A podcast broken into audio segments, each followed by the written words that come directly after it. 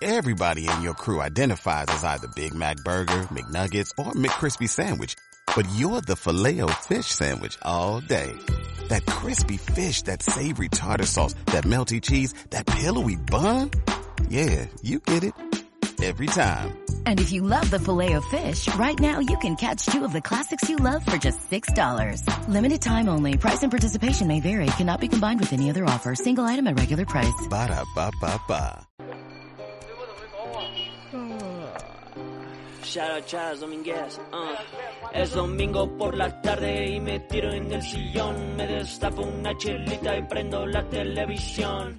Empiezo a buscar pero no hay nada interesante. Me pregunto si hay algo que me guste. Mi madre saco el fono, checo spot y lo que veo me prende. Las charlas domingueras ya subieron el siguiente. Prendo las bocinas y el fono se conecta. Es tiempo como siempre de las charlas domingueras.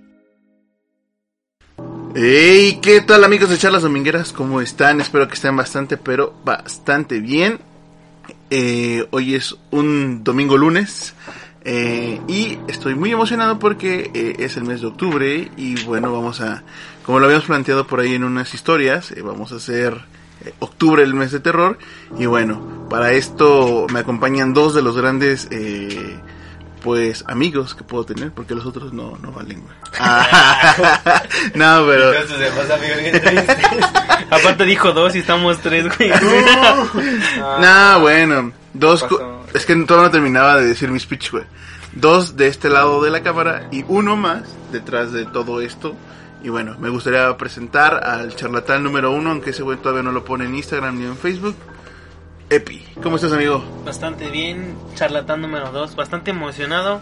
Saben que octubre es de mis meses favoritos por esta temática del terror, aunque sinceramente yo abrazo el terror todo el año. ¿Sí? ¿Por qué, güey? Pues porque me gusta mucho la temática, todo el año estoy escribiendo cuentitos de terror, estoy viendo Mm. historias de terror, películas de terror, todo eso. Yo pensé que porque eras horrendo, güey. Ah, no es cierto, güey, no es cierto, te amo, güey. Y bueno, este, del lado, eh, de mi lado izquierdo, en la esquinita, este, mis toallas tiradas. Nah, no es cierto, güey. Cierto. Eh, el Arcan, ¿cómo estás, amigo? Bien, bien.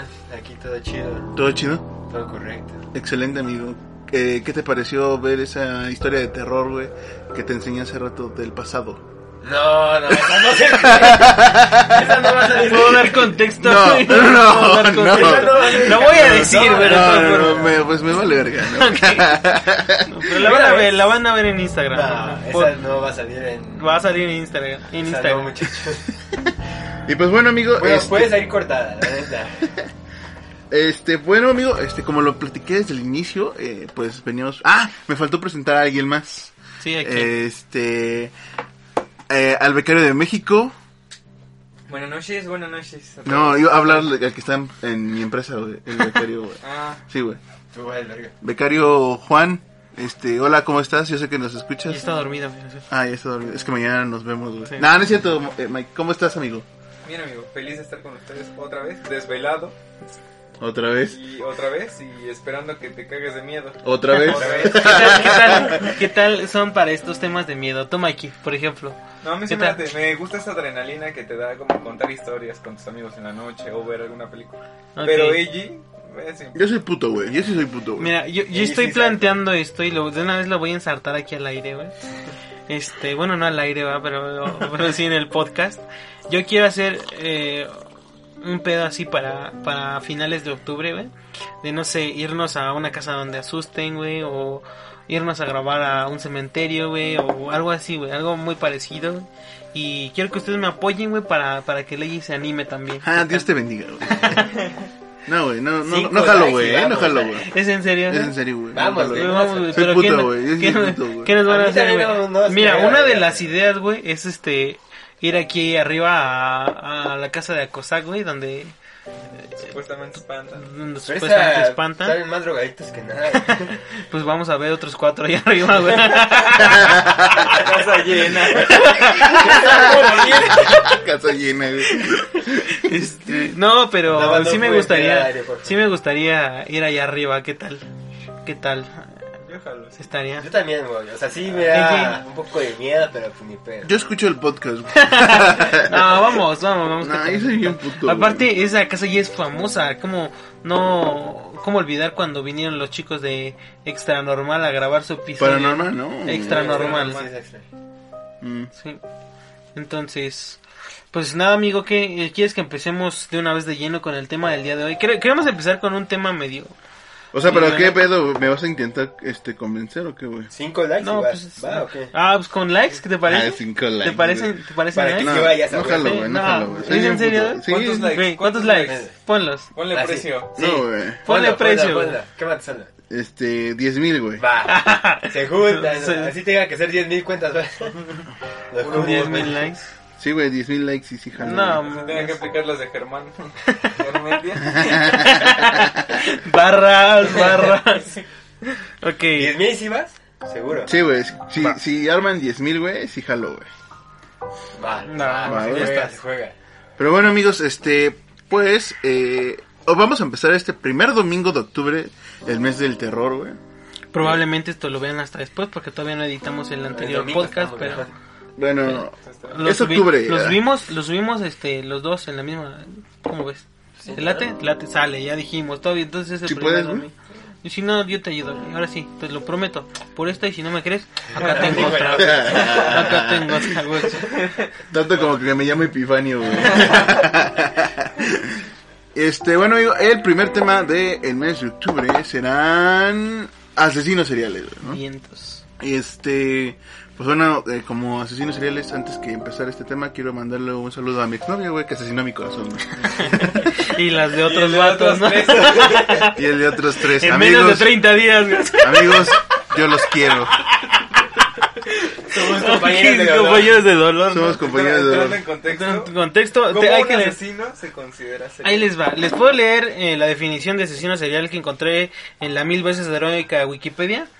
¿No? Ah, sí. De todas formas, dice, asesino serial. Si la denominación asesino en serie o asesino serial designa a un individuo que asesina a tres o más personas en un lapso de 30 días o más, con un periodo de enfriamiento entre cada asesinato, y cuya motivación se basa en la gratificación psicológica que le, prome- que le proporciona cometer dicho crimen. Saludos, Es decir, Germán. Entonces, para eso fueron, fueron esas barradas. Pero, ¿alguien tiene otra? ¿Alguien Yo tiene tengo otra? una, la saqué de un libro mexicano que se llama Asesinos Seriales Mexicanos, ¿no? Ok.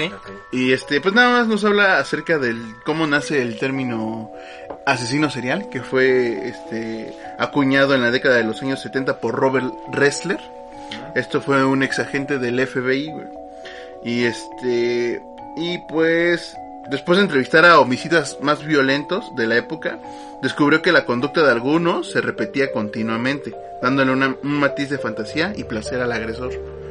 A partir de esta información los define como asesinos seriales. Ok. Y de lo que acabas de leer, ¿qué, ¿Qué entendiste? ah, ya, güey. Muy bonita tu diapositiva, pero... También Epi lo leyó y no le dijiste nada, Pero güey. yo estaba, yo sí estaba leyendo una definición, güey. Yo le estoy contando otra cosa, güey. Ay, no. Sí. Pues nada, son este tipo de ¿Tú asesinos. no traes este, Es definición? que creo que vimos la misma. Ah, qué Este, puto su. Este pilló, entonces es lo mismo. Nada más que yo no tenía periodo de 30 días, solamente decía que eran tres De 15. Pues sí, lo- le cortaba. sí, este tipo de asesinos, digamos que tiene una similitud entre crimen y crimen, ¿no? O sea, también son como los los coleccionistas, ¿no? De, Ya empezamos con el Romelio. Ajá. qué fue eso? No, esto sí, platicando. Entonces, como que sus crímenes son parecidos entre ellos. ¿no? Son este tipo de asesinos que vemos mucho o son, o son muy recurrentes en las películas, en las series. Que digamos que las características de sus crímenes son parecidas Ahí- una- entre una y otra, ¿no? Pero, por suponer, aquí hay pues diferencias, porque varios criminalistas mencionan eso, que un asesino serial puede tener una motivación para cumplir esa fantasía que él aborda, o simplemente puede ser un as- asesino de ocasión, que ve la oportunidad y mata.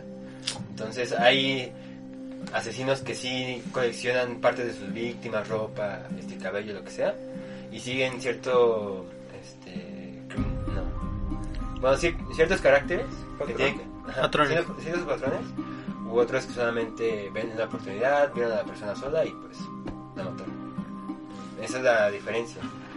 Por eso pues hay que abordar, creo que tenemos varios güeyes que son diferentes en, en Mm, la idea.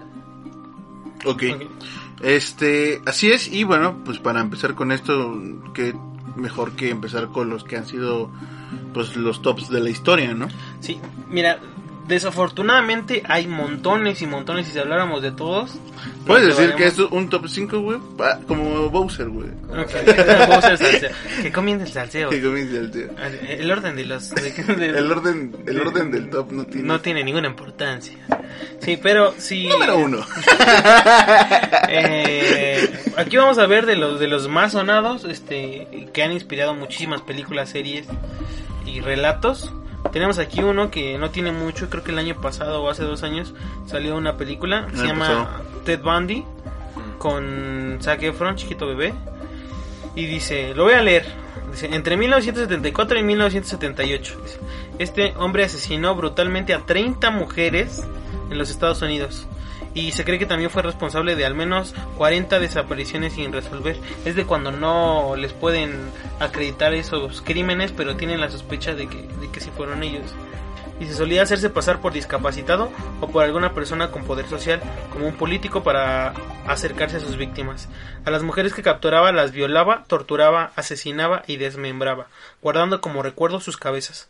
Fue detenido en 1979 y lo condenaron a la silla eléctrica en 1989, es decir, 10 años después de su detención.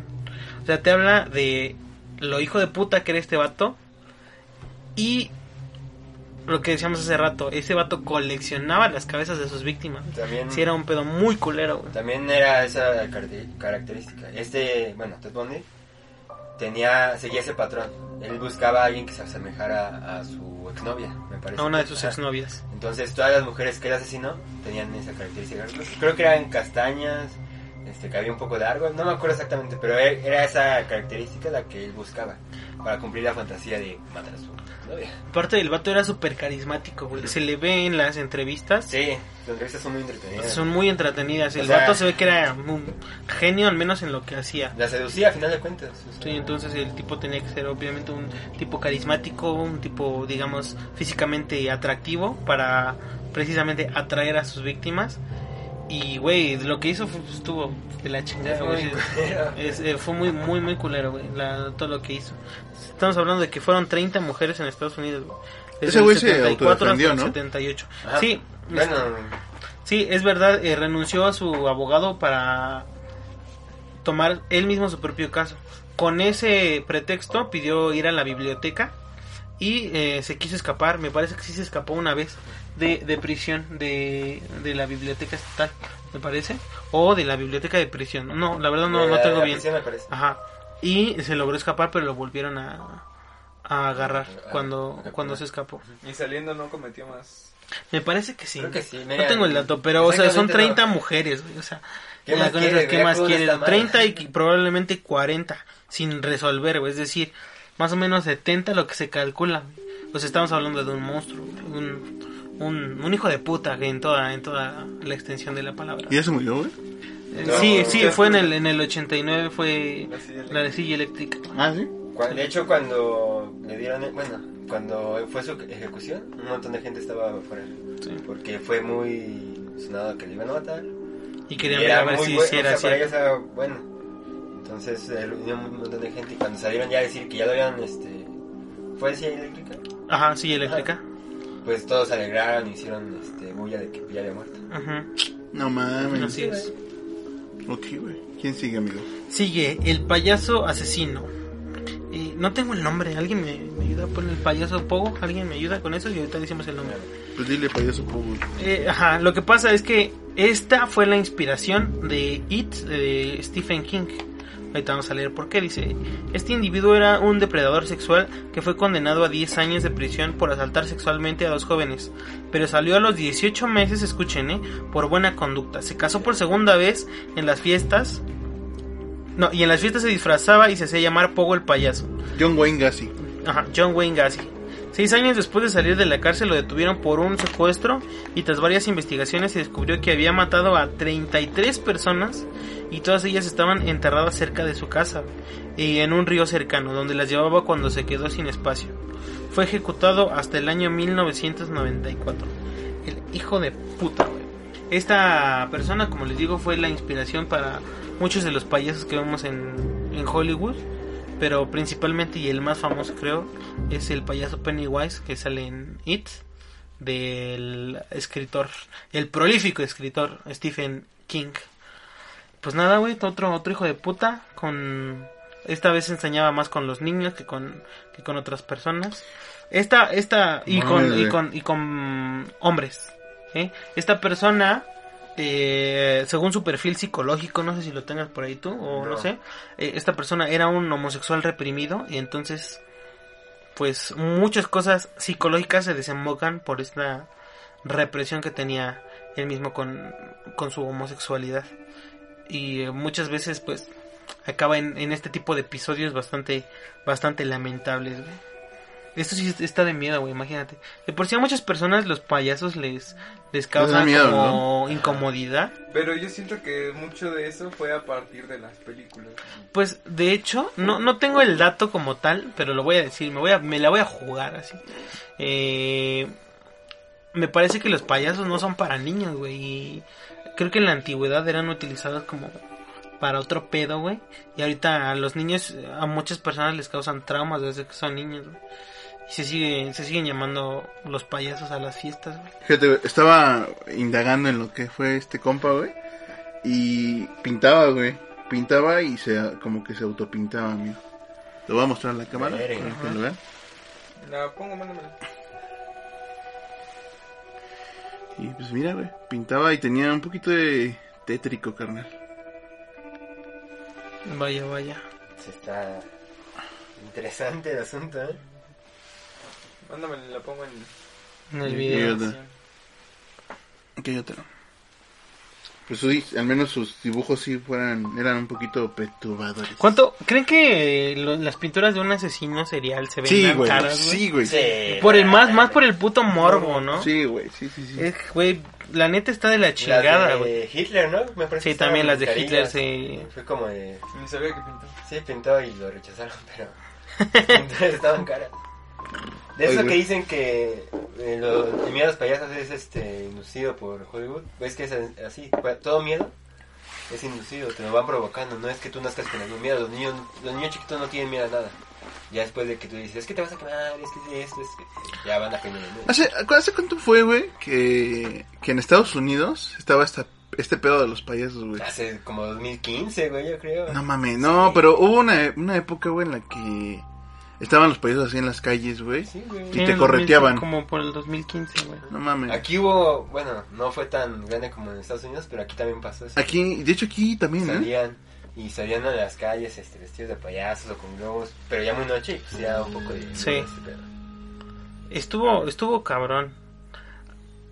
To- todos los miedos, como dices, que son inducidos, güey. Digamos que hay una especie de psicosis colectiva después, ¿no? Con, con todo, con toda esta onda de lo que te puede o no puede, o no puede provocar miedo. Pero cuando es en masa, güey, a veces sí se puede salir un poquito de control. Lo que estaba pasando con los payasos, güey. Este, toda esta, esta madre que, que te inducen, güey. No sé si vieron hace tiempo, yo iba en la secundaria cuando han visto usted a este hombre y Mm. ponían la foto del vato, güey. Esa madre sí estaba muy tétrica, güey. No nos vamos tan lejos. Cuando fue... No me acuerdo si fue... Fue un desmadre de, go- de gobierno que estaban diciendo que estaban saqueando todos lados. Ah, sí. ¿Cómo se puso toda la ciudad, güey? O sea, Sí. Cerraban este, establecimientos, todos... eh, Lo de los antorchistas. ¿no? Ah, los sí, antorchistas. Hace, No íbamos sé a nosotros en la prepa, por ahí del 2011, 2012. La a lo chinga, ya mucho. pasó tiempo. Sí, güey, ya No tiene mames. ocho añitos. Pero así decían, por ponerle toda Sendero cerró, una persona que está por aquí que se llama Sendero cerró por, este, por lo mismo. De hecho, hay, centros comerciales. ah, ah, no, de No hecho, pasaba nada. recién pasó ese pedo, vi videos en YouTube en los que efectivamente como que venían no sé, un grupo, y estaban en un local y ahí vienen, ahí vienen, y cierran el local Y empiezan así como que a pegar las cortinas. el madre. Mm, O sea, en algunos lugares sí pasó, pero después fue todo el pánico. Es que ya están por acá. Es que ya vi por Fue un pánico muy cabrón ese- La ese llamada, la llamada psicosis Ajá, colectiva. El miedo a... Todo ese el miedo que provocó nos hizo hacer estupidez porque no había nada. ¿A ti dónde te El miedo se contagia. Estaba, estaba cerca de la plaza de Soriana. No mames, ¿sí? ¿Con quién, güey? No, güey, pero, o sea, neta, neta, no, neta sí te pasó, güey, o sea, No, sí, sí, está ahí, estaba ahí. igual con psicosis y todo el pedo. Sí, porque se se escuchaba de que según iba venían corriendo de, del reloj hacia el McDonald's. O sea, y según igual cerrando locales y demás. Sí, que según estaban... Porque fuera de que corrían y demás, según esto estaban A agrediendo ver, a la a gente. buscar. Ajá. Pero la verdad, o sea, yo nunca vi como tal algo, solamente por el rumor y lo que decían y el pánico de otras personas te provocaban el pánico. Exactamente. Ok. Sí, vamos con el siguiente. ¿Alguien tiene otro? No, no, no, tú date, date. Ahí les va. El carnicero de Milwaukee. Dice, durante 13 años, Jeffrey Dahmer asesinó a 17 jóvenes y hombres. Y fue también acusado de canibalismo, desmembramiento y necrofilia. Una de sus víctimas consiguió escapar y llegar a la policía. Y cuando fueron a su, en su a su búsqueda encontraron una creación terrible que estaba basada en unir varios restos de sus víctimas para crear a una nueva persona. Fue ejecutado. No mames, güey, qué pedo, güey. No mames, o sea, eso te habla... Este güey estaba bien empinado, güey, de la cabeza, güey. Pero no dice, pues poner, es lo que decía hace rato, que puede ser un asesino en ocasiones. O sea, no dice si tenía algún complejo o alguna la No, la verdad no, no tengo su perfil psicológico. Solamente tengo como los datos. Traté de ser lo más breve porque te les digo, si habláramos sobre todo el pedo de, de estos güeyes, nos tardaríamos horas y horas. Muchachos. De- sí, búsquenlo ustedes, es el carnicero de. Milwaukee, es Jeffrey Dahmer. Ah, sí, advertencia del límite de, de edad. Ponemos advertencia del límite de edad a que se lo chinguen también los niños pequeños. Nadie Está- lo- está- no está- sí, como si nos escucharan. Ah, es que mis primos sí nos Tienes escuchan. a la. Wonders allá atrás si quieres ponerle el límite. de- No mames, sí, güey. Oye, no va a salir esto. No va a quitar eso por YouTube por esa madre, ¿no, verdad? No Sí, sé, güey. sí, seguro sí, güey. Vamos a... Vamos a ver qué pedo. A ver, qué pasa, señor YouTube. ¿Qué me vas a hacer, eh? ¿Qué me vas a hacer? Bueno, pues nada que decir sobre este tipo. Está cabrón sus casas. Ahí les va. El el otro otro carnicero. Me encanta cómo les ponen los nombres a los Sí, asesinos ¿no? Es seriales, ¿qué hiciste? ¿Qué hiciste, güey? Ahorita vamos a ver unos más cabrones. El carnicero de Rostov. Andrei Chikatilo asesinó a 52 mujeres y niños entre mil no- 1978 y 1990 en su país, Ucrania. Su primera víctima fue una niña de tan solo 9 años. Hijo de puta, hijo No de mames. puta. Y cuando la mató descubrió que solo sentía placer sexual al apuñalar y descuartizar mujeres y niños. Eso es una enfermedad, o sea, o sea, aparte de que el güey era un hijo de puta, güey, era tenía Es que Problema. solamente hace falta un pequeño... detonante. Ajá, varias situaciones este, traumáticas o estresantes para que una persona se vuelva así. Es un, es un factor muy raro en realidad en el niño. Puede ser de infancia con maltratos psicológicos, sexuales. O sea, lo- son pequeñas cosas que lo van escalando hasta que llegas. Pero no mames, o sea, tanto sí está muy cabrón. Ahí les va, el que sigue. El famosísimo Charles Manson. Este es un caso muy particular porque él siempre fue asesino. Bueno, el crimen fue el autor intelectual nada más. Nunca se le pudo comprobar que él haya matado. Este, ¿Cómo se le llama? El, al, autor material de los, de los asesinatos. Dice, ahí les va. Dice, quizás uno de los asesinos en serie más famosos de todos los tiempos, en parte por la repercusión de sus crímenes, con un grupo de seguidores que se hacían llamar la familia Manson. En el año de 1969 entraron en la casa del director de cine Roman Polanski y asesinaron a su mujer, Sharon Tate, a cuatro amigos que estaban con ella en ese momento. Ella estaba embarazada de ocho meses. Vale, pues. Un pequeño cameo en The Uptown. Bueno, había una vez en Hollywood. Ahí sale un pequeño cameo Time. Manson. Once Upon a Time. Güey, este, este, este tipo estaba... Logró hacerle creer a la personas que él era una especie de mesías, güey. Bueno, eso es un poco fácil últimamente. Pero, Sí, ¿verdad? Ya cualquiera puede hacer eso. Pero, Güey, Charlie Manson sí tenía... Charlie Manson, güey, qué pedo. Charlie- Char- Charlie Manson, güey, Charles Manson.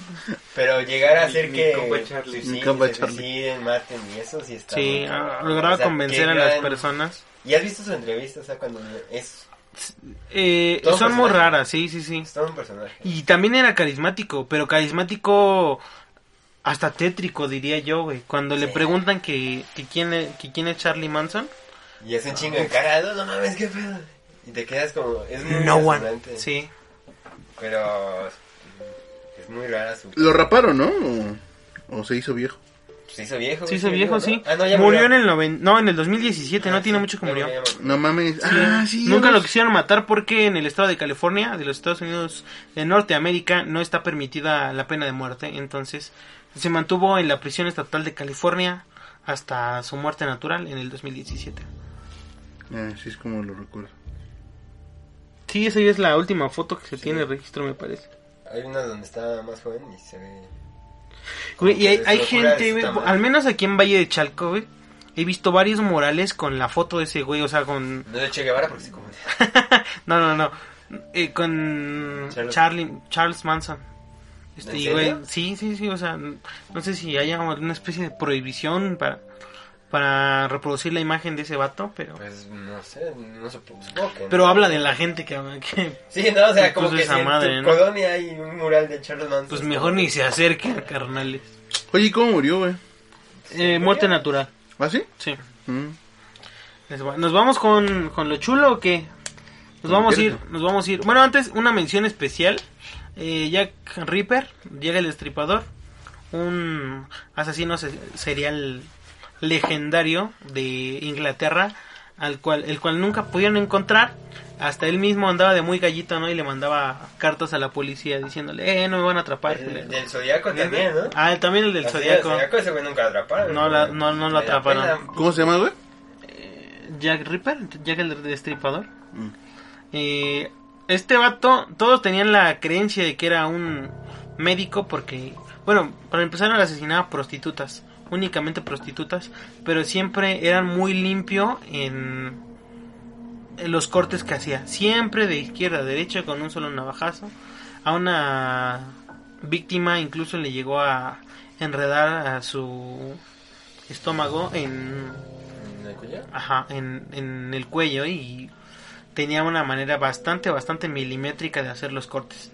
Por eso se creía que era un, un médico o una persona con Estudios de... de anatomía. Ajá. Y es considerado el primer asesino en serie mediático de la historia. Dice Mediático. ¿Dice cuántos mató, más o menos? A ver, Bueno, te lo ¿cuántos busco. son? ¿Cómo fueran como 17? A ver si no- Mm, pues ahorita lo busco si quieres. Y ya. Ahorita porque vamos a retomar este tema porque en México, porque en México tuvimos un contemporáneo de Jack Ripper y ahorita, ahorita vamos a... Yo tengo una que creo que no, bueno, no se mencionó y a mí se me hace muy interesante de la persona. Hay una miniserie en Netflix que está buena. Es el bomber. Es este Theodor Kaczynski. Este vato lo que hacía era mandar cartas bomba a diferentes este, personas. Le pusieron una bomber porque atacaba principalmente a, a universidades y aerolíneas. Entonces, eh, al momento que abrían sus cartas explotaba todo, ¿no? Fue muy buscado porque en una de, de las cartas que envió fue una, un avión y no alcanzó a explotar, pero lo empezaron a buscar porque en Estados Unidos es muy penado que pongas una bomba en un avión. Debería ser en todos lados. pues, en Estados Unidos más, me parece. ¿Fue después del 11 de septiembre? No, este va Antes. muchísimo antes. Muchísimo antes. No sé exactamente en qué momento, pero era muchísimo antes del 11, ¿no? Este, pero era una persona muy inteligente, él fue maestro eh, de matemáticas en la universidad, era sumamente inteligente, él fabricaba sus bombas, pero su idea era que el progreso tecnológico solamente hacía que la sociedad este, se de- degenerara. Entonces él buscaba eso de que no nos guiáramos por la tecnología, que nos estábamos siendo muy inservibles. Algo así era. Su manifiesto, el manifiesto de Luna Bomber, está muy bueno. Y hay algo cagado en eso porque una vez yo estaba viendo toda la serie, me eché toda la miniserie, ¿no? En tipo de clases y me pidieron hacer un ensayo. este, pero de otra cosa, era... Y escribió una novela, ¿no? No, era una materia que era teoría de la personalidad. Ujú. Y se me fue muy, muy cabrón el pedo. Y entonces empecé a poner de parte de ese güey como parte de mi ensayo. Mm. No sé si la maestra lo leyó o no, la neta, pero ya después cuando lo leí, porque ya está hasta la madre sueño, sí fue como de, creo que la maestra me va a mandar al psicólogo, güey. sí está muy cabrón lo que puse. Ok, o sea, como una persona así puede influir en tu percepción Ajá. del mundo y de tu Porque su idea era, psyche. no, es que era, no digamos que buena, pero tenía cierto tipo de razón. Pero pues, tampoco es como que vamos a poner a explotar bombas, ¿no? Claro, chido. claro. Pero su idea, su manifiesto es bueno. O sea, si tienen el chance de leerlo, vale la pena. Ok. ¿Cómo el link aquí. Eh, bueno, lo conoce como una bomber. Es Theodor, ¿Cómo? Una bomber. Una bomba. Es Theodor Kaczynski. Se llama. Ok, hay que verlo. Mañana lo Clases vemos. de filosofía aquí en Charlas Domingueras. ¿Dónde más, amigo? Ahí les va. ¿Empezamos con los mexicanos o qué? Va. Ahí nos vamos, porque Los mexas somos más los mexas somos más chingones. Ahí les va. Huevo, puta. Ah. De este sí nos vamos a extender un poquito. No sé si, si nos dé tiempo. Yo diría, ah, sí, sí nos da tiempo. Sí, sí, sí. Vamos a la micha de Vamos a la mitad de tiempo. Dice Raúl Ociel Marroquín, alias El Sádico. Dice, él nació en Tamaulipas, fue un asesino en serie mexicano responsable de seis secuestros, cuatro de ellos acabaron con la muerte de sus víctimas, perpetrados entre el 21 de enero de, y el 22 de diciembre del 2005. O sea, este cabrón estuvo activo un solo año. ¿Vale?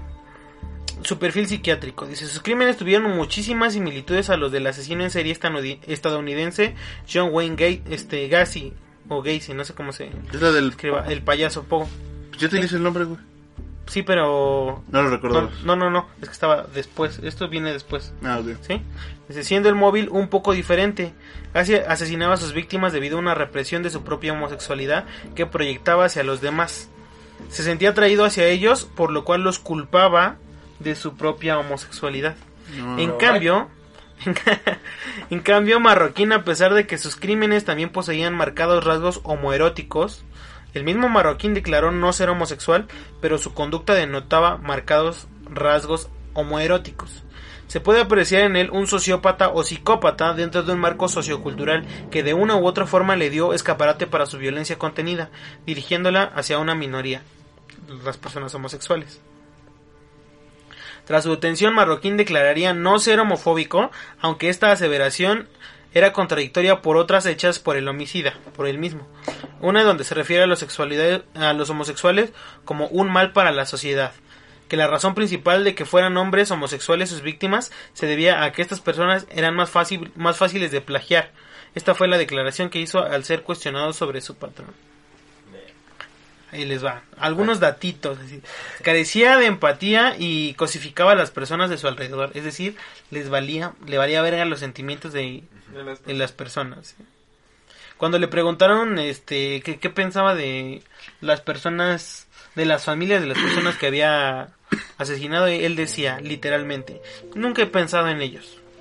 Se mostraba recio al someterse a las novias sociales y eso lo hacía pro- ¿cómo? proclive a la desviación y la criminalidad. Carecía de culpa y no aceptaba la responsabilidad de sus actos. Irracionalizaba sus actos y poseía una autoestima inflada. El ejemplo más claro de esto fue el expresar que sus crímenes fueron un bien para la sociedad. A este vato le pusieron el sádico porque una cosa que hacía era torturar a las personas, bueno, a, a sus víctimas, les ponía una mano en el cuello y los hacía que se desmayaran. O sea, una vez que quedaban inconsciente, les quitaba la mano de encima y cuando volvían a despertar les volvía a hacer lo mismo. Este, y así hasta que se morían. O sea, como lo- los asfixiaba y los dejaba que que volvieran a despertar, sí, que despertaran, ¿no? Y les volvía a hacer lo mismo. De ahí su apodo de, de- El sádico. el sádico por pues obviamente sabemos la connotación que tiene en estas novelas del Marqués de Sade y por eso se le llama sádicos a los sádicos. Entonces, estas características las utilizaba él en sus crímenes. Dice incluso que cuando el Marqués de Sade se murió y se fue al infierno, el mismísimo diablo le dijo, no mames, ni aquí hacemos eso, güey. Así como, si te mamaste, güey, aquí ni, No ni mames, entres, güey, no así. mames. No te vayas a pasar de verga con las diablitas. No, no, no, no. En Sodoma sí te pasaste de ver. Con Sodoma así te pasaste de ver. Bueno. Eso que dices que, que no tenía culpa y no sentía remordimiento y así, eso...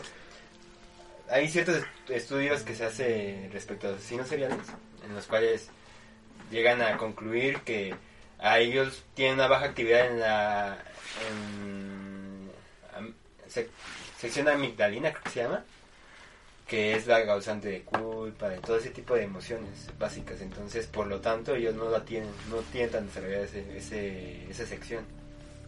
Pero tampoco son estudios tan trascendentales, porque muchas personas suelen este, presentar lo mismo y pues no por eso están matando a todos. Ahí te va, este. Voy a leer igual textualmente lo que dijo. Después de su ten- detención, dice: dice, No me arrepiento de lo que hice. De tener la oportunidad, lo volvería a hacer. Solo que sería más cuidadoso para no ser atrapado. Y no cometería los mismos errores que llevaron a mi captura. De lo único que me arrepiento es por lo que está pasando a mi familia ahora. O sea, hijo de puta. Verga, Y ahí les va, ahí les va otra. En un, no, no solo mataba y violaba, sino que también a veces secuestraba nada más. O sea, como que se iba a ir a un bar de la zona rosa y como que ahí coqueteaba con sus víctimas o la que, las que iban a ser sus víctimas. Y una vez que decidían irse con él a su casa o a un hotel, ese güey ya como que ya habían valido verga y llamaba a sus este familiares para pedir un rescate. Y a veces aunque le pagaran los mataba, o sea, independientemente de si le pagaban o no le pagaban, ese güey mataba. Pero ahí les va. A José Ricardo Galindo Valdés fue una de la antepenúltima víctima secuestrada de Marroquín el 13 de diciembre del 2005. Raúl se comunicó con la madre del plagiado, o sea, del secuestrado, y esta le imploró que no lo lastimara porque no tenía dinero para pagarle el rescate. Y quizás porque tuvo un ataque de humanidad, el asesino lo dejó libre, pero antes lo amenazó de muertes y denunciaba. O sea, este cabrón, en lugar de tener ataques de maldad, tenía ataques de humanidad, güey. O sea, todo lo contrario que se podría esperar de un ser humano. A lo mejor yo tengo mis ataques de eh, chinga tu madre, ¿no? Y me, me emputo y hago una pendejada, güey. Ah, chismoso. Lo mismo pensé, güey. Y este, pero este cabrón no, güey. Ese güey siempre era culero, güey. Y a veces tenía ataques de humanidad, güey. Es que yo creo que eso fue más porque eh, todo eso de secuestrar a sus víctimas, hacer que se ahorquen así, era más por sentir el poder. Todos los asesinos seriales buscan eso. Más poder, más respeto, más Sí, autoridad. porque algunas personas, como siempre decimos, el dinero, pues, pues, es dinero, ¿no? Tal vez Pero eso, ¿no? Yo pienso que puede haber sido eso de... Ya tengo la oportunidad de matarte, te tengo aquí. Este, pero tu madre me está suplicando, ya no me interesa. Sé que en cualquier momento yo te puedo matar, pero no lo voy a hacer. Como que denigrar mucho a la persona. O sea, yo lo vería en ese tipo de aspecto. Está muy cabrón. Vamos con ese güey. ¿No te, ir, a tu- ¿No te quieres ir a tu casa, güey? Ya valieron verga, hijos. Este, yo traigo uno muy rápido, amigo. Son las hermanas González Valenzuelas, alias las Poquianchi. Poquianchis. Este, pues, estas este, hermanas eh, se les atribuyeron 150 asesinatos de mujeres que eh, en su mayoría eran prostitutas que trabajaban en un prostíbulo que ellas, pues ellas tenían. Este, al menos lo que cuentan es que eh, a muchas de sus víctimas las llegaron a enterrar vivas. Verga, Y estas eran originarias de, de Jalisco. verga. Y pues bueno, dice que, o sea, todo esto nace porque desde que eran niñas sufrieron mucha violencia familiar. De hecho, una de ellas se escapa, su papá la encuentra y la encarcela, la encierra. La encierra para que, y la obliga a tener el mismo burdel y cometer así todos sus, sus asesinatos. De hecho, una, una, una de las chicas este, se pudo escapar y, y las denunció. Y pues cuando fueron las autoridades a su casa, pues encontraron un pequeño cementerio al lado de, pues, de su casa, ¿no? Y digo, esta historia de, de las, de las, de las hermanas, pues in- inspiró al menos a, a una novela que se llama Las Muertas.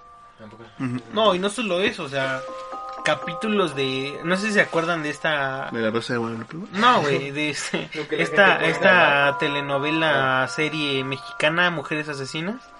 Ah, hay, sí, sí, sí. Hay este un capítulo dedicado a ellas y también una película mexicana a la que dices. O sea, varias cosas que se han adaptado de las Pokianchi que son famosísimas. O sea, mi mamá fue la primera que me contó de, de ellas hace, hace ya unos años. Son, eran bastante conocidas, ¿no? Muy conocidas. Y de hecho hay fotos, güey. O sea, ¿cómo, ¿cómo se las imaginan ustedes? No, ahí sí ya las vi, güey, y sí. Güey, dan, dan miedo. O sea, eran las típicas eh, personas como de, la de una región rural de México. Y siempre como con su rebozo Negro. en la negro en la en la cabeza güey, y tapadas como si fueran a la iglesia güey. Bastante bastante tétrico ¿Cómo, mira cómo, cómo le decían las las poquianchi A ver si están O sea, dan Mira. miedo, güey. mira tiquillas, ¿eh? Ah, caray. sí se les ve la cara de mala sí, güey o sea, sí se les nota ahí que algo malo traen en su nombre. sí nos vamos Yo nos vamos con... ah va va va mexicana. Anabel Gómez López, alias La Tamalera, Ok. muy también Desde las el mujeres ya asesinas está valiendo madre, ¿no? sí ya güey. Sabes que eso no viene Ah, algo cabrón. bueno. Vendía tamales en la Ciudad de México. no sus, sus, sus brazos güey todos aguados güey Ah. venga venga Vendía tamales en la Ciudad de México, los comercializaba fuera de las estaciones del metro. La encontraron, la capturaron porque llegaron las autoridades porque decían que había fuego en su departamento. Ya cuando entraron, encontraron este. o sea, eso se llama osamenta, bueno, se dice osamenta. Bueno, encontraron el cuerpo de una mujer con la carne totalmente retirada. Y. Espera, es que aquí había. Ah, acá está. Esta mujer confesó haber matado a más de 50 mujeres. Eh, lo que ella menciona es que un día. Esta es la frase que les quería decir hace rato. Ah, mira, la primera vez fue un día que me gasté lo de la carne y no tenía para inverti- invertir en ella. Por consiguiente, encontré una niña que se perdió y buscaba a sus papás. La llevé, a- la llevé a su casa para que hablara a sus papás y, y dije- y ella dice, el diablo es diablo, entonces, Ana, ahí está la carne para tus tamales. Y la mató. Después de ahí ya se siguió con todas las demás personas, le valió madre totalmente. Eso es lo que yo digo cuando son asesinos por oportunidad. Se le presentó la oportunidad y yo sí he visto la, la entrevista que le hacen a la tamalera y, güey, no mames, o sea, ¿Cómo que lo diga así de, Vamos a de, de Eh, a sangre fría, Pero güey. aparecen ahí como, por ejemplo, la fecha de... No mames, güey. Y no pareciera.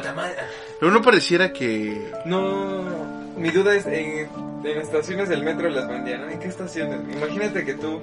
Creo que no mencionan estaciones, pero mira, por poner esta imagen, Tacubaya, güey. Oh, era como... no mames. O sea, sí, ver, las, imágenes no las, no las podemos poner, son bastante Pero búsquenlas. explícitas. Si quieren buscarlas bajo su responsabilidad, Mira, están muy cabronas. ¿Sí? ¿Qué pedo? Ah, la O sea, no es por. No es por nada, tampoco queremos. Ya no voy a comer tamales con este. Tampoco queremos como. incentivar al morbo ni nada. Pero las imágenes son bastante, bastante fuertes. Y entonces, para personas que son muy sensibles, no, no, no se las recomiendo. Pero ponte a pensar, imagínate que tú eres frecuente, cliente frecuente de esa señora. El saber, ¿no? O sea, ya después ellas se enteran, no, es que la señora no se ha puesto, ¿por qué, no, ¿por qué ha pasado esto? Y te enteras la noticia, es que sabes que la encontraron y vendía carne, tamales con carne humana. Pinche impacto que debe de tener. ¿No se han puesto a pensar que a lo mejor en algún momento nosotros hemos consumido ni puta idea? Sí, pero el saberlo. estoy seguro que sí. Sí, güey, o sea, eso es algo que. que, que sabemos, güey, como mexicanos, güey, pero. Como mexa sabes que... Es que es diferente, güey. Si normalmente comemos animales, güey, pero comerte a tu propia especie, güey, está cabrón. Sobre todo si lo sabes de esa manera. Y pues quizá no se compara, pero ahorita vamos a llegar a un caso de igual un asesino serial bastante famoso, que es un caso particular. No sé si tú la llegaste a ver. este, bueno, ahorita ahorita platicamos, platicamos de eso.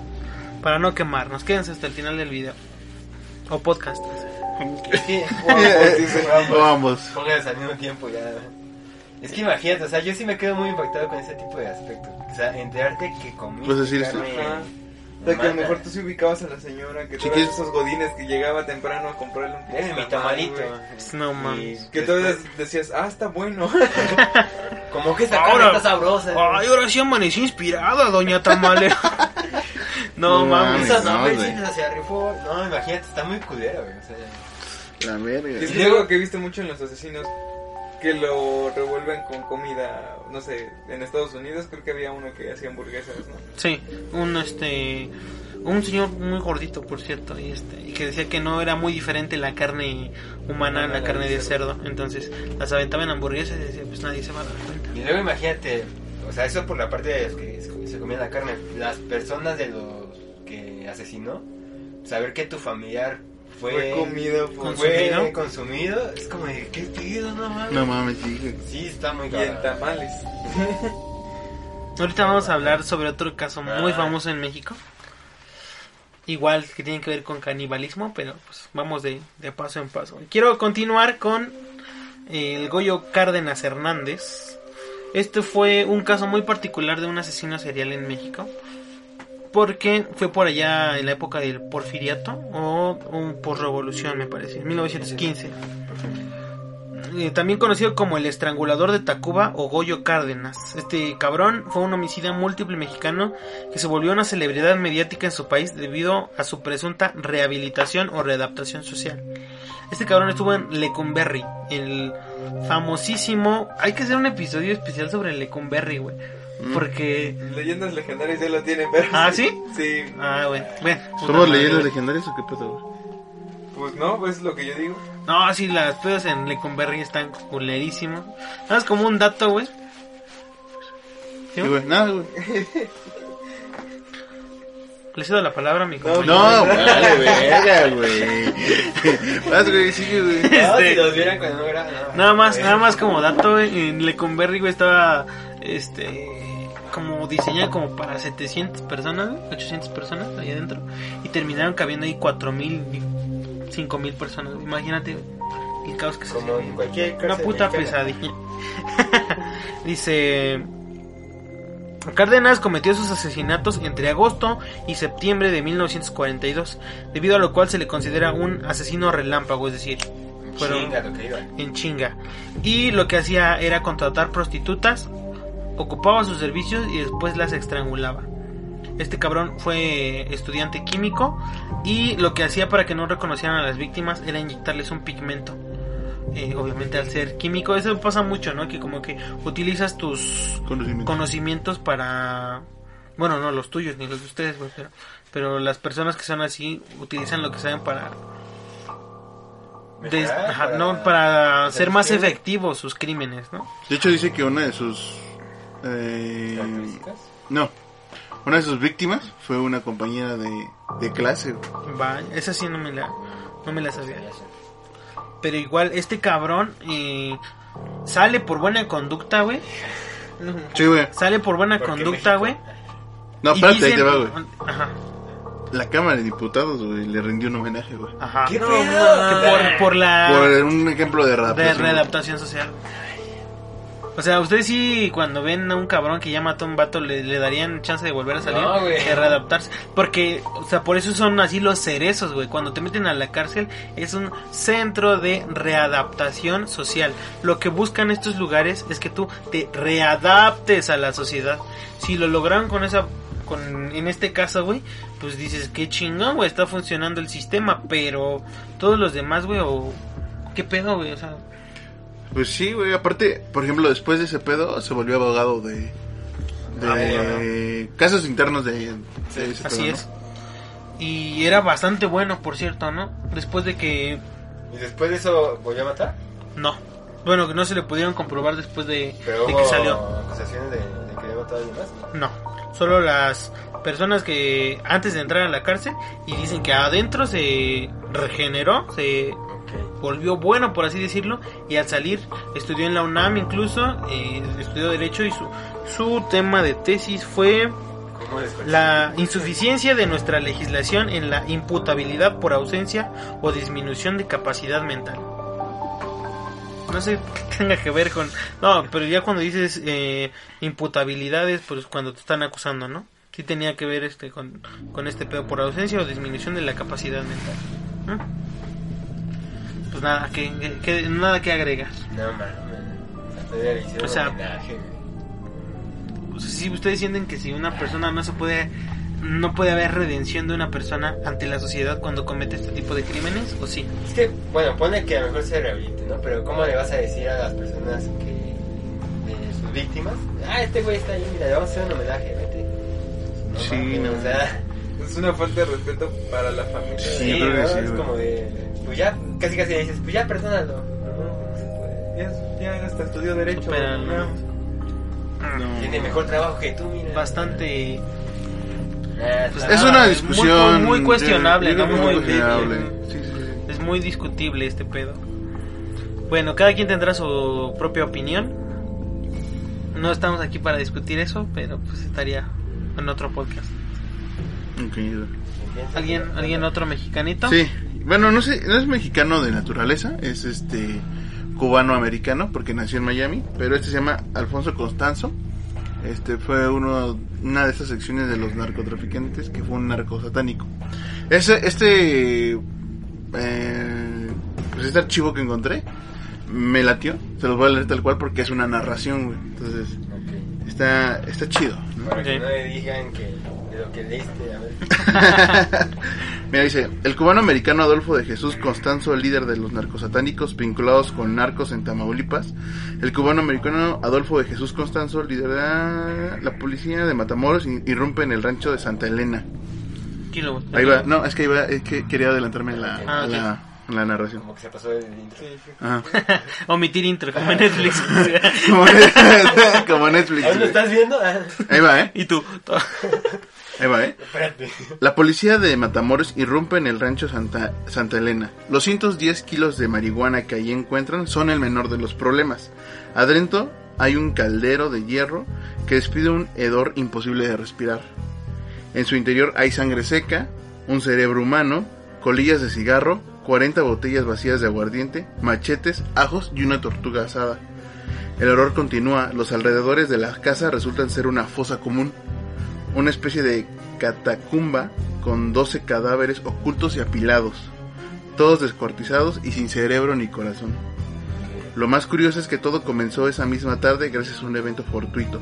Horas antes del operativo en el rancho, David Serna Valdés, un joven de 22 años, conducía una camioneta en la carretera que conecta Matamoros con Tamaulipas, cuando de pronto se topó con un cerco policial que lo detuvo para hacer una revisión rutinaria del vehículo.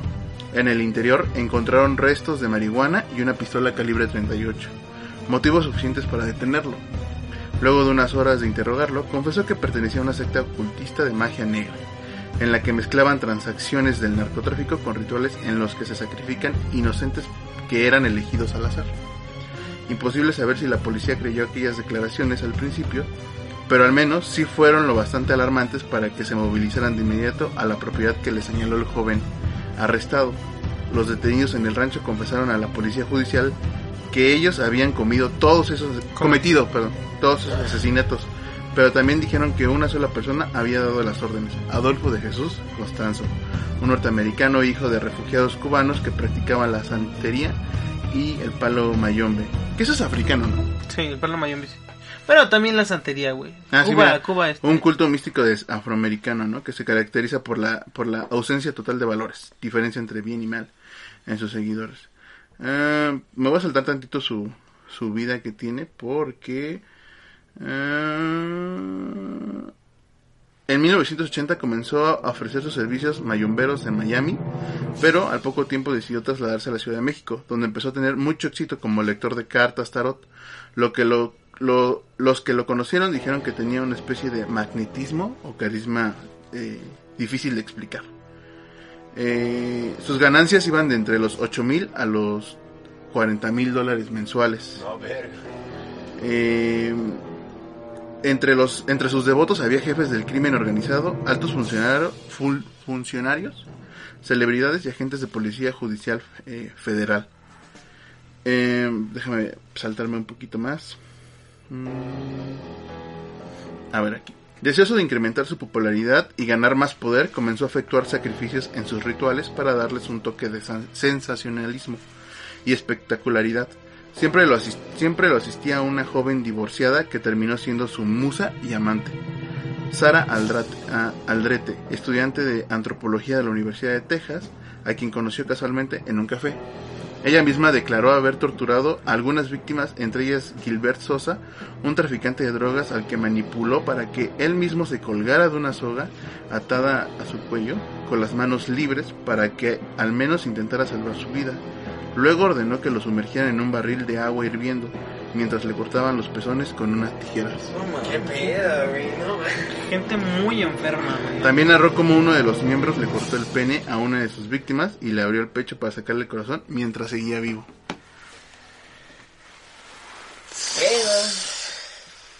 Bastante tétrica la imagen. ¿Para qué chingados sería la tortuga, güey? no puedo dejar de pensar en eso. Sí, güey. Es que no, no, una tortuga, güey. Una tortuga. Era una característica. Le met- Vaya verga, se la tortuga. No, no, no. Pobrecita No mames, qué culpa De hecho, tiene, de güey? hecho seguía como un chingo de cosas, güey, y al chile sí le paré, güey, que no, No mames, este güey mames. está loco, güey. ah, no. Eh, Sí, esto. Un Yo, güey. yo pensé que. Como si lo volteas a ver, güey. Sí, sí, güey. Yo pensé, güey, que yo ya era como insensible a este tipo de temas, güey, pero no, güey, si te das cuenta de que hace No. lo que hace rato platicábamos, güey. O sea, tú vas por la calle, güey, y No sabes. no sabes, ajá, o sea, porque dices, no mames, me quieren asaltar, güey, y les doy mis cosas y, Ya, y ya, ¿no? Ya no, no me van a hacer nada, güey. Pero no sabes en realidad lo que la otra persona esté buscando, si esté queriendo, no sé, güey, satisfacer sus deseos psicópatas o sociópatas, güey, contigo, güey, con alguna persona que esté por la calle, güey, no... Había de No hecho un estudio que decía de, de un porcentaje que decía de personas que te encontrabas en la calle, por lo menos uno era un asesino. No mames. Ah, o sea, que por lo menos en algún momento de, de tu día te habías encontrado con un asesino. A la verga, O sea, como, güey, o sea, Ay, tuviste qué- la suerte Hasta de, culero, güey. de no ser la siguiente víctima. Y eso de, de que nos somos insensibles o pensamos que eran insensibles, pues sí puedes ver por poner Hostel, que es una película bastante sangrienta y se muestra así. Pero queda ese aspecto de, bueno, es que es un poco irreal, ¿no? Un poco fantasiosa.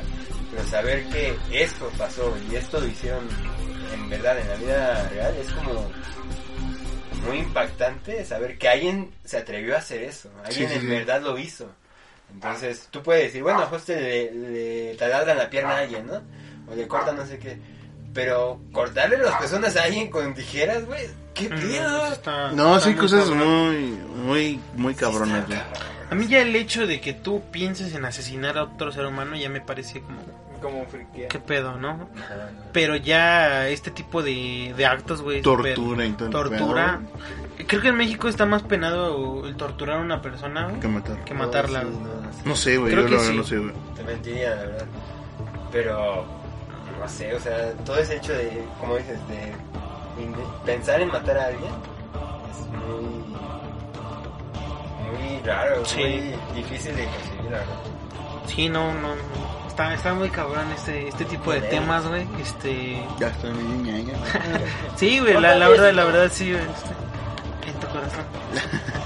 Vamos, vamos con otro, otro monstruo llamado José Luis Calva Cepeda, el famosísimo caníbal de la Guerrero, Ok. posteriormente conocido como el poeta caníbal. Este, ahí les va. Fue un asesino en serie acusado por el desmembramiento y aparente consumo de carne humana de sus víctimas, todas ellas mujeres. Fue sorprendido por las autoridades en su casa después de una denuncia iniciada por los familiares de su pareja sentimental, mujer de 32 años y madre de dos hijos, que previamente había descuartizado en su casa. Sin embargo, el 16 de octubre negó ante la Fiscalía del Distrito Federal haber practicado el canibalismo, pero sí que se declaró culpable del asesinato. Declaraciones que no hicieron mover la postura del fiscal, que mantiene la línea de la premeditación y el, el consumo, bueno, la consumación del acto caníbal, puesto que según dice, en la sartén se encontraron restos de esta carne y un plato con cubiertos, y hasta con un limón que nos hace presumir que sí las consumió.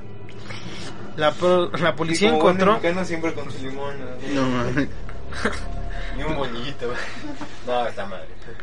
La policía encontró el tronco de Alejandra, que fue reportada como desaparecida el 5 de octubre del 2007. O sea, acaba de ser 2000. aniversario, ¿Siete? 2007. Ahí estamos. ¿Hoy 5? Ah, sí. Ah, mira.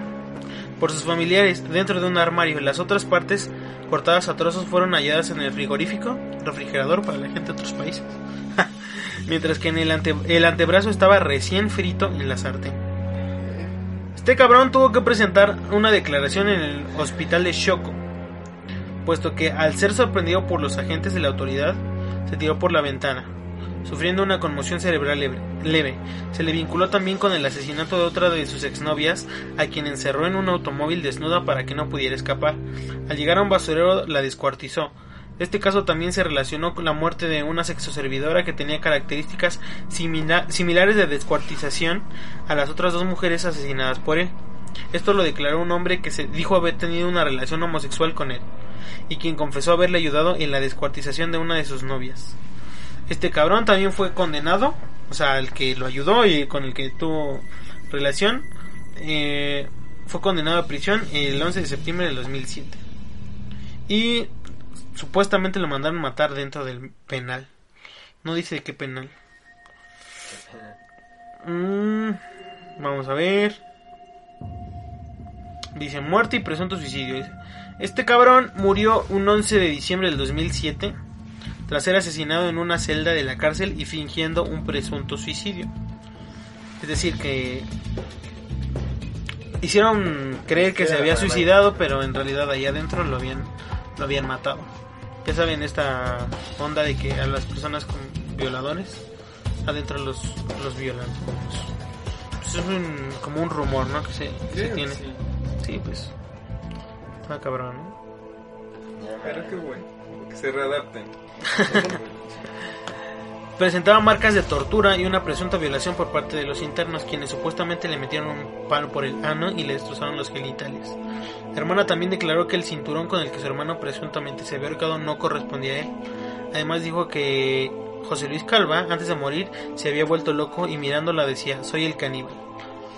Antes de morir escribió su historia plantándola instintos caníbales, por eso se le llama también el poeta. Escribió una novela que se llamaba Instintos caníbales. Hasta se dio el lujo de este de escribir este, la novela, pero nunca se logró demostrar que había consumido el carne humana. Pres- bueno, Presunto caníbal, sí, nunca este me imagino por allá del 2007 cuando atrapaban a una persona, lo primero que hacía era dar entrevistas a, la- a los medios, no sé si se acuerdan. Últimamente ya no se ve. Pero si había una detención, luego, luego los reporteros llegaban y empezaban a este a preguntarles. Igual lo mismo pasó con el con el Ferras, con el famosísimo Ferras. Era un pedo meramente mediático, mediático y por morbo. Lo mismo pasó con esta persona. Se desconoce si de verdad consumió carne humana, pero se presume que sí, según el fiscal. Porque encontraron en la sartén, o sea, ahí está, Sí. la interpretación, ¿no? No creo que fuera para su Chingado. roomie si es que tenía. Güey, no mames. Ah, en una de las paredes de su departamento tenía una foto, una foto de Anthony Hopkins en el papel del famoso asesino Hannibal Lecter, del silencio de los inocentes y el silencio de los corderos. No mames. Pues nada, este cabrón sí, sí da miedo. Hay una un programa de TV Azteca que se llamaba La historia detrás del mito de. Y ahí pueden ver como la historia completa de este cabrón. Cómo les escribía poemas a sus a sus víctimas, a sus novias, a sus parejas. Y les decía, eres alta amiga y este. Bueno, pues sabemos cómo termina todo. Así que tengan cuidado, chicas y no sean ojetes, no sean ojetes. ¿Algún otro? No, amigo, ya terminé con esto.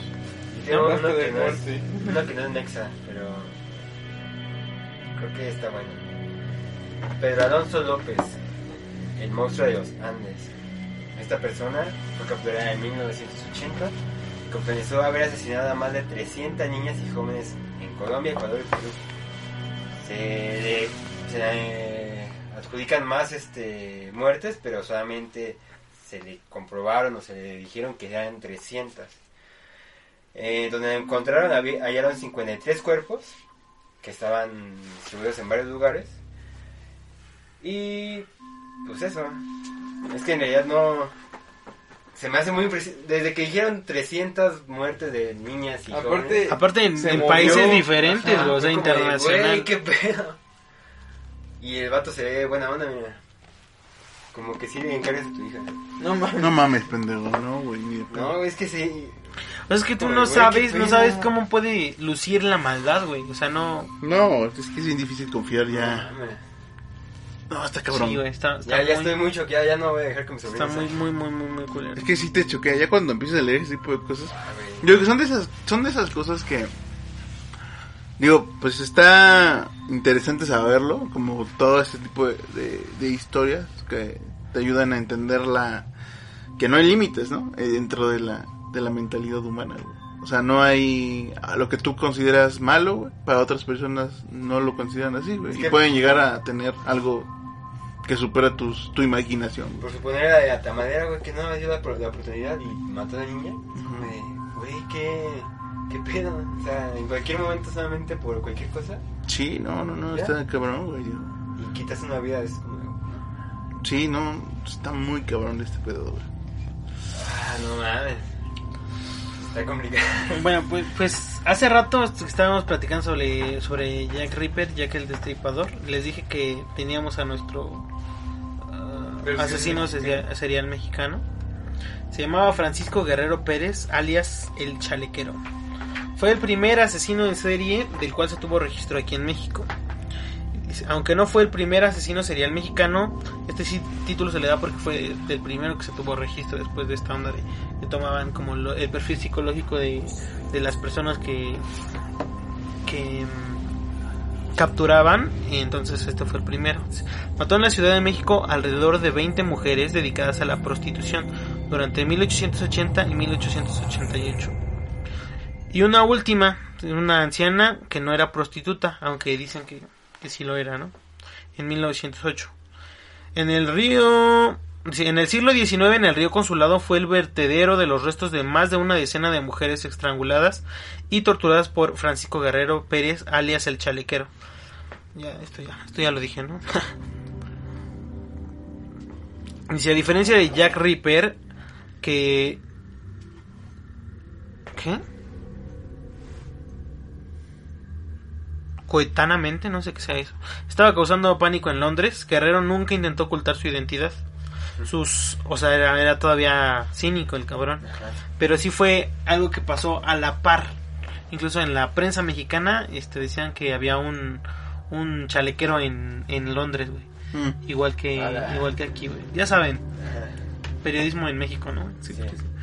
Y a partir de esto empezó a explotarse la nota roja en México y ya pues ahorita que vemos en la prensa pues por nota. Eh, a mí me da mucha gracia las notas este, amarillistas que había una que circuló mucho en redes sociales que decía no aguantó dos balazos sí. ¿Qué pedo? No. Pues nada, Son bien creativos. sí nada bien creativos. ay no ¿Y por qué chalequero, güey? Por su chaleco, güey, o sea, ya ves. sí están bien creativos también con Sí. Dice, la gran mayoría de sus víctimas fatales jamás fueron identificadas. Tan solo se tienen los nombres de algunas mujeres muertas que incluso en algunas ocasiones tan solo fueron identificadas parcialmente. O sea, nunca, nunca... no sé Ajá, exacto. Antes era más difícil que ahora, ¿no? Pero que si ahora es tan difícil encontrar a 43 normalistas. bueno es que no tiene nada que ver con el aspecto pero vieron el a la persona que supuestamente era de los 43 normalistas que habían encontrado en una plaza Ajá. que según su mamá había dicho que sí era él, que lo fue a buscar hasta... No recuerdo exactamente en qué plaza lo fue a buscar, pero decían que sí era uno de los 43.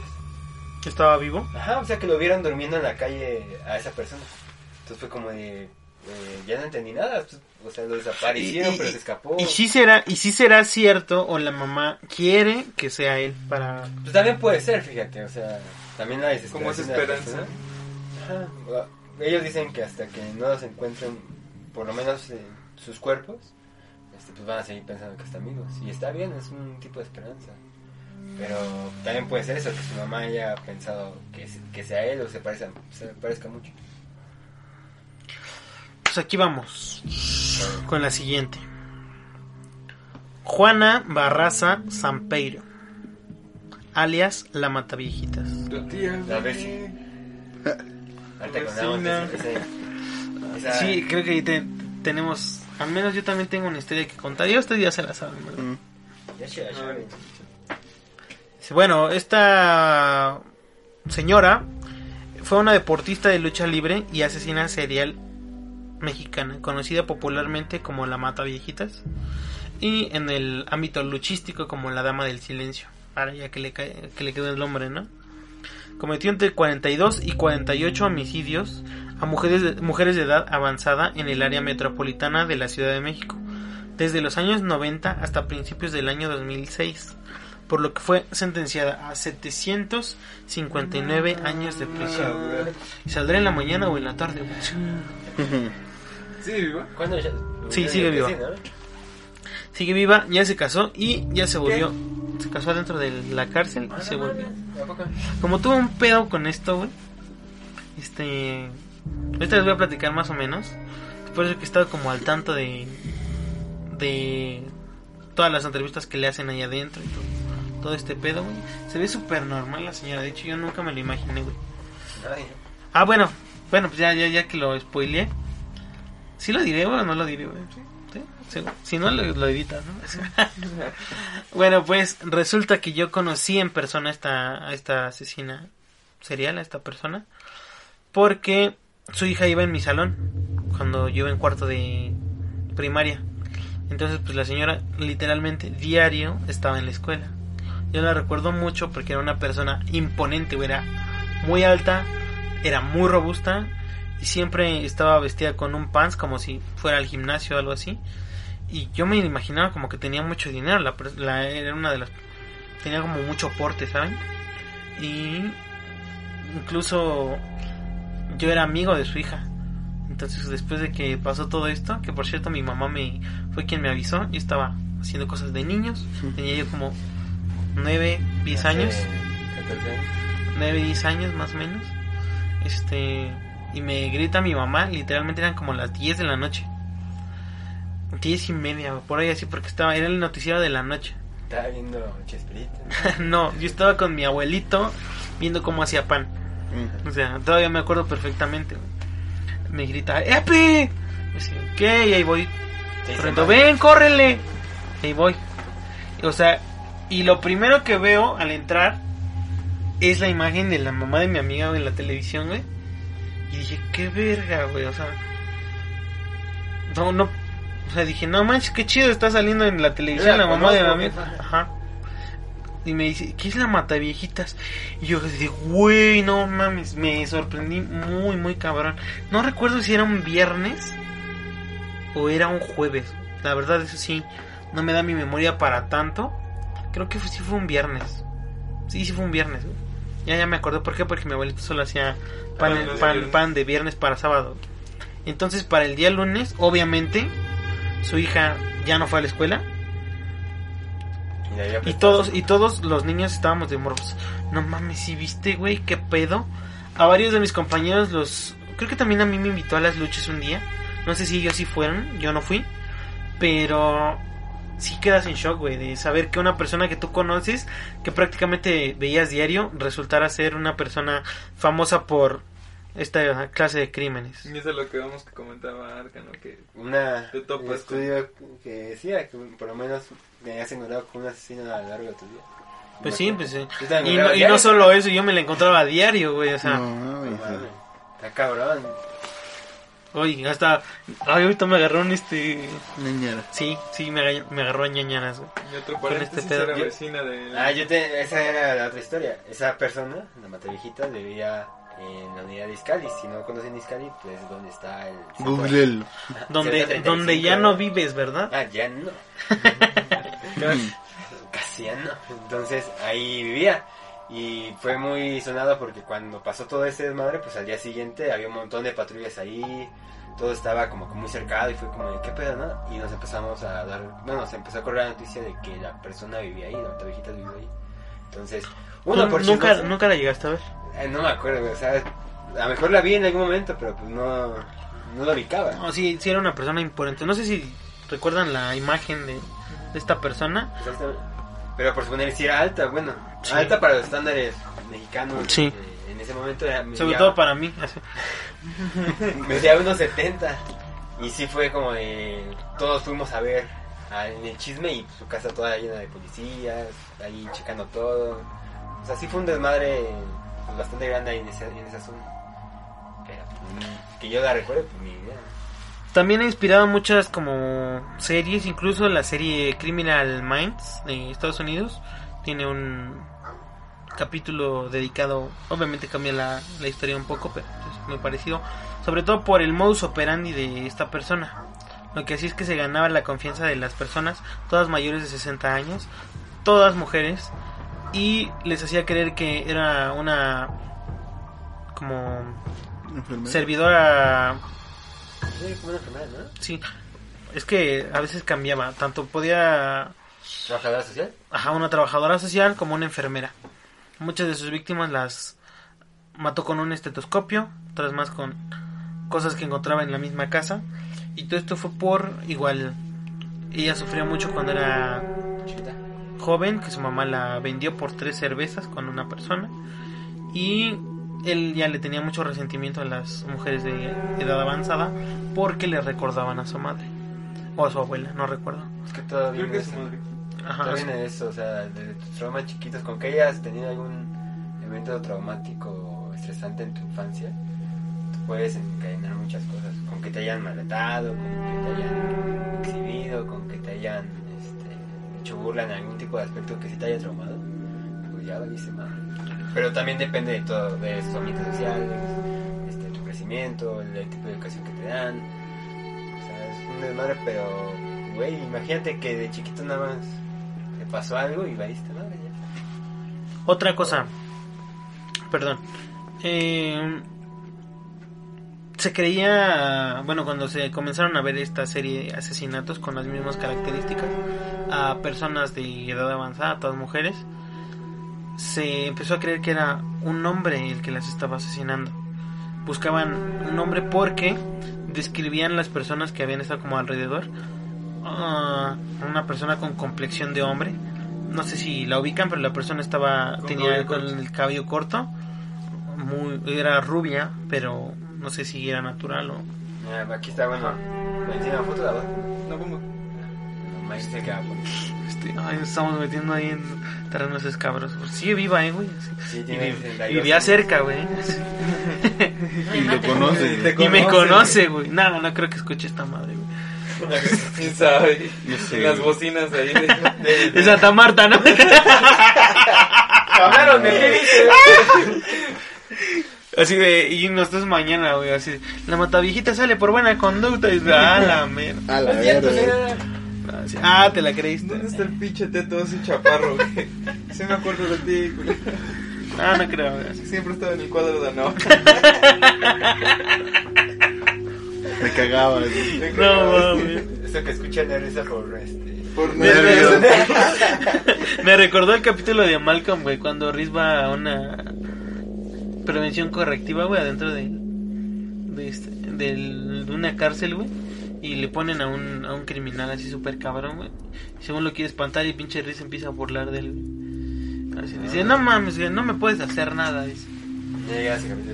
No, no mames. Véanlo, Y luego cuando, cuando sale, ¿qué? Cuando, este, al final de la prevención correctiva, güey, les avisan que va a salir pronto de la cárcel ese, ese güey por buena conducta.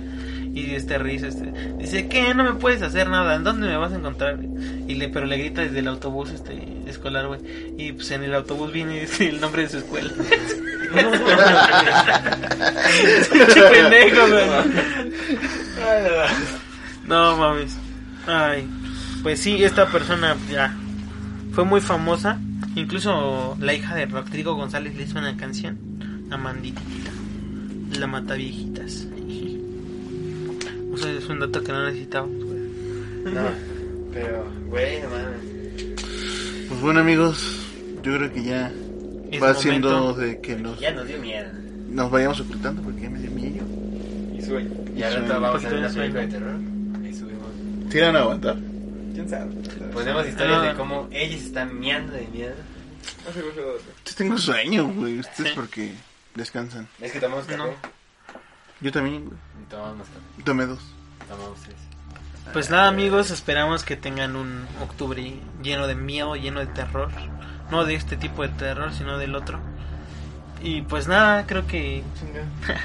no, pues es que este miedo sí te puede Que hacer vean algo. películas güey. de terror. El otro, que ajá, no- güey. No que les pase nada de terror, por favor. Ah, que no que les puede pasar algo de terror, güey. Nada más lo un máximo que les puede sacar es que saquen un pedo, güey, ya, güey. Pero Y de, mándenos su historia. mándenos su historia. de embarazo. Ahorita, de hecho, vamos Ah, a grabar una, una historia para Instagram donde vamos a empezar a pedir las historias de sus anécdotas paranormales. ¿Te parece? Me parece. Entonces, pues si no hay nada más que agregar, Yo soy Mike. Yo soy Yeji. Sí, Arca. yo soy Epi. Bye.